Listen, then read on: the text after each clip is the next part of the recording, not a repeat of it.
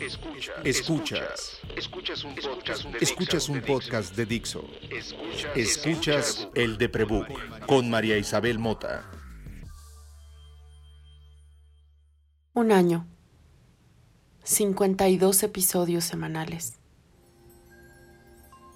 Hace algunos años, cuando Social FM cumplió su primer aniversario, Master Ángel y yo platicábamos, creo, frente a un café en cachito mío. Decíamos que la constancia es eso que se nos escapa cuando falta disciplina, cuando no pedimos o recibimos ayuda. He hecho tres podcasts en mi vida. Los dos primeros son culpa de mi compadre Antonio Sempere. El Patapirata Cast era una delicia que él produjo en el finísimo estudio hace más de una década. Recuerdo la emoción que sentimos todos los que hacíamos Patapirata, la ilusión que nos daba que con cada episodio alguien más aprendería a rescatar animales. No sé cuántos episodios hicimos, deben estar por ahí en algún lugar perdido en iTunes. Pero entre la distancia del finísimo estudio con mis rumbos y los movimientos de la vida dejó de suceder. Lo mismo sucedió con algo llamado Las Vixen, donde, acompañada de Maribel Berenguer y Fernanda Martínez, intentábamos hablar de sexo, hasta que todo explotó. No volví a un podcast propio hasta que me metí a la cabina de Dixo y conocí a Vero, nuestra dorada lady productora. El Deprebook nunca pensó ser un podcast o una cuenta en Instagram o nada que no fuera un libro de papel que algún día estaría en manos de quien lo necesitara. Eso no ha pasado. Pero si sigue viva la idea es porque Verónica supo ver más allá de una pregunta simple y directa. Oye, ¿qué tengo que hacer para tener un podcast aquí? Un mes después, estaba trabajando en el archivo que grabamos en ese estudio, al que volví pocas veces, pero todas fueron adorables. En estas 52 semanas de grabación y producción he aprendido mucho. He leído a mucha gente, he pasado por mis propias batallas y por las que vivimos en conjunto. Entre las muchas aventuras y desventuras que esta quijotesca empresa me ha ofrecido, hay preguntas y comentarios, digamos, recurrentes que surgen en cafés o en mensajes directos o en comentarios en social media. No haré una lista, pero quisiera retomar aquellas que son más frecuentes. Seguro es un desahogo, ¿verdad?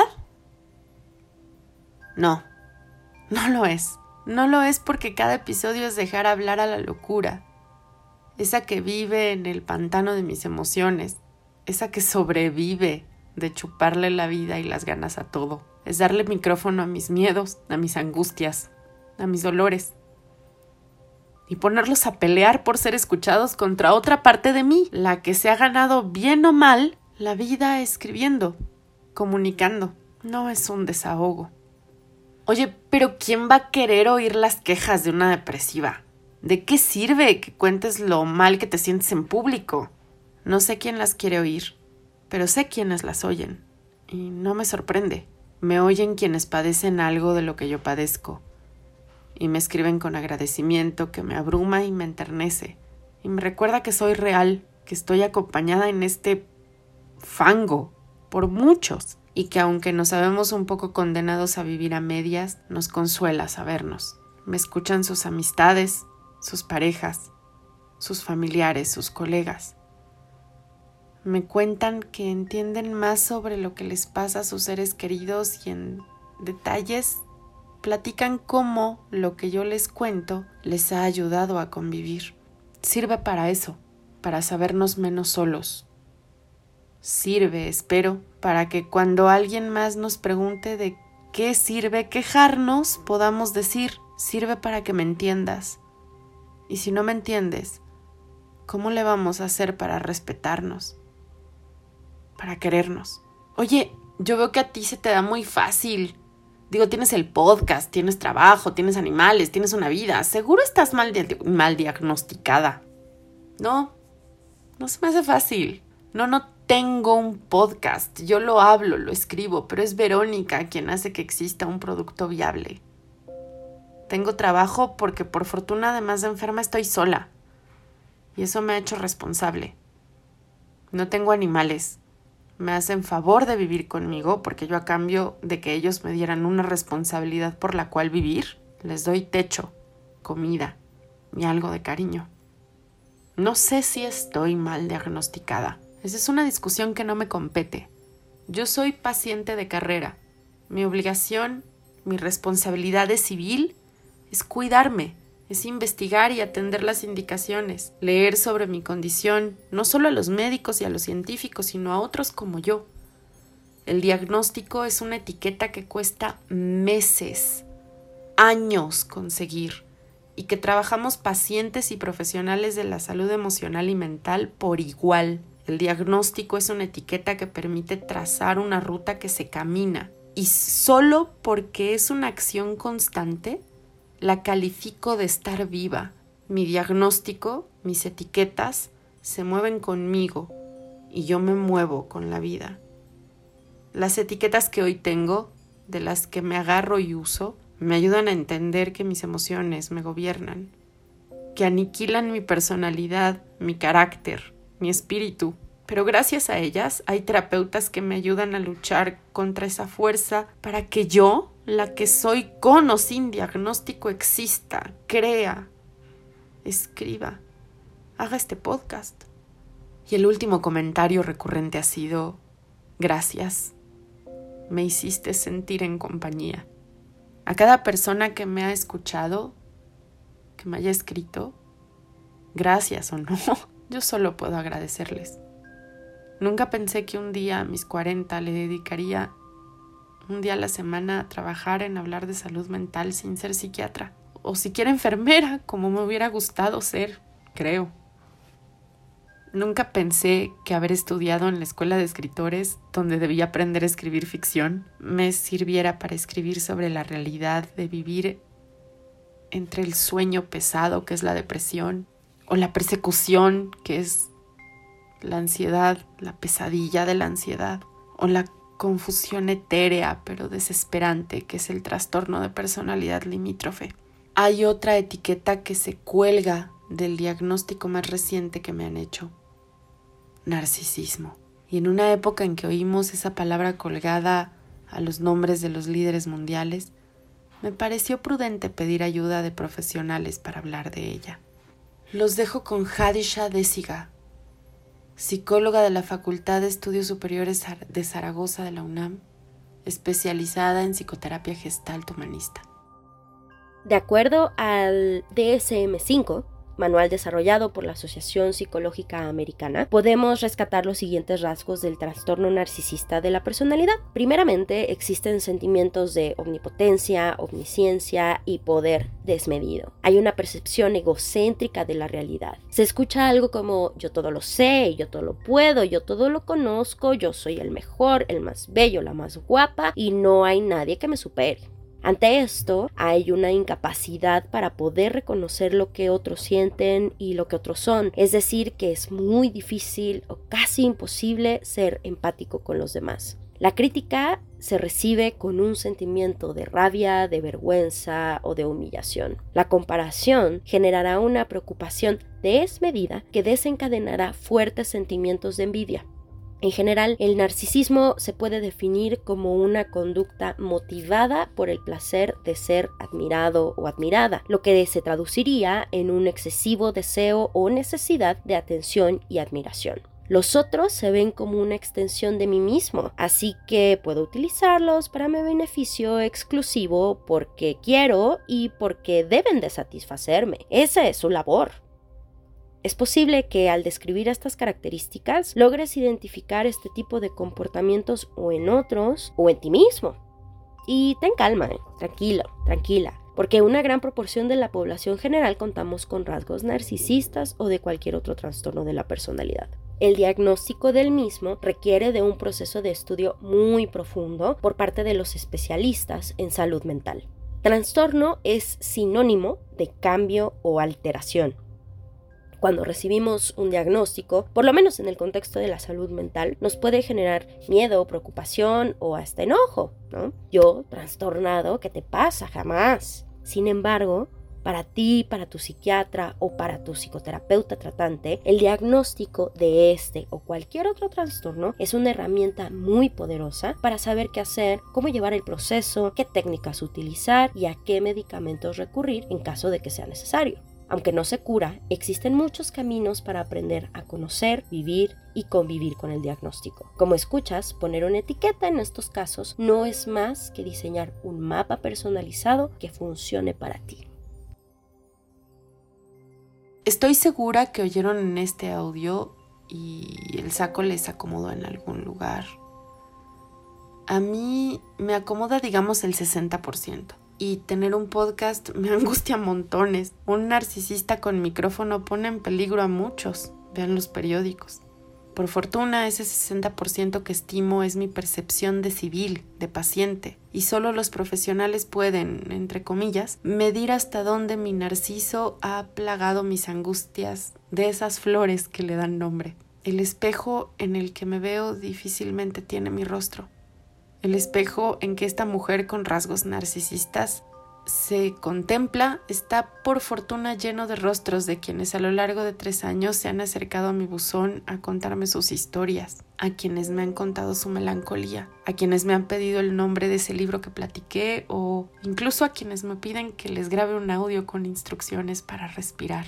Mi narciso tiene complicado subsistir porque vive en mí y yo estoy educada por gente más chingona que yo, como Verónica, lady productora primera en su nombre, reina de todos los podcasts, o como Ángel Buendía, máster de todos los planes de pauta, de todos los procesos de conversión, rey de todos los cafés y amigo. De Antonio Sempere, que jamás ha escrito media lista de supermercados en storytelling. De Oscar de la Borbolla, que me enseñó a estar orgullosa de nosotros los locos, de Jesús Ramírez Bermúdez que nos ha regalado a todos, como Oscar, montones de letras que acomodan el alma al mismo tiempo en que nos llenan de palabras que se vuelven vehículos para entendernos, de Adrián Soto, médico especialista en medicina interna y doctor en fisiología y de Andrés Cantañeda, maestro en gestión y políticas de salud y candidato a maestro en economía del comportamiento, pero sobre todo mente, doctores comadres, quienes me han enseñado a hablar sin tapujos, sin florituras, sobre los padecimientos de un humano y cómo eso nos hace humanos a todos. Este podcast empezó porque me moría de miedo de matar el libro, porque Vero me tiró una tabla de salvación mientras mi Titanic inundaba mis ganas de seguir. Y si va a seguir, no puedo hacerlo sola. Así que he pensado en cómo seguir, cómo llenar otras muchas semanas de ideas que no alimenten a mi narciso, que no encueren desprotegidamente a mi depresión, que no fortalezcan mi ansiedad y que sigan dando las razones para no desbordarme a mi limitante personalidad. Y la única idea que tengo es pedir ayuda. Por lo pronto, me tomaré dos semanas para trabajar con calma lo que viene. Así que la temporada 2 llegará a ustedes un poco más tarde. Mientras, en estas semanas les iré dejando en Instagram y en Twitter, arroba el Deprebook, los episodios que más veces han escuchado que pueden encontrar en Spotify, Google Podcast, Apple Podcast y Dixo.com. Y yo me iré a trabajar por lo pronto con Hadisha Desiga y con más amigas y terapeutas que se irán sumando. Nuevos episodios donde espero que no solo sea mi voz, y las voces de mi locura las que nos acompañen. Yo soy María Isabel Mota. Y si escuchaste esto, gracias. Muchas gracias. Nos escuchamos pronto.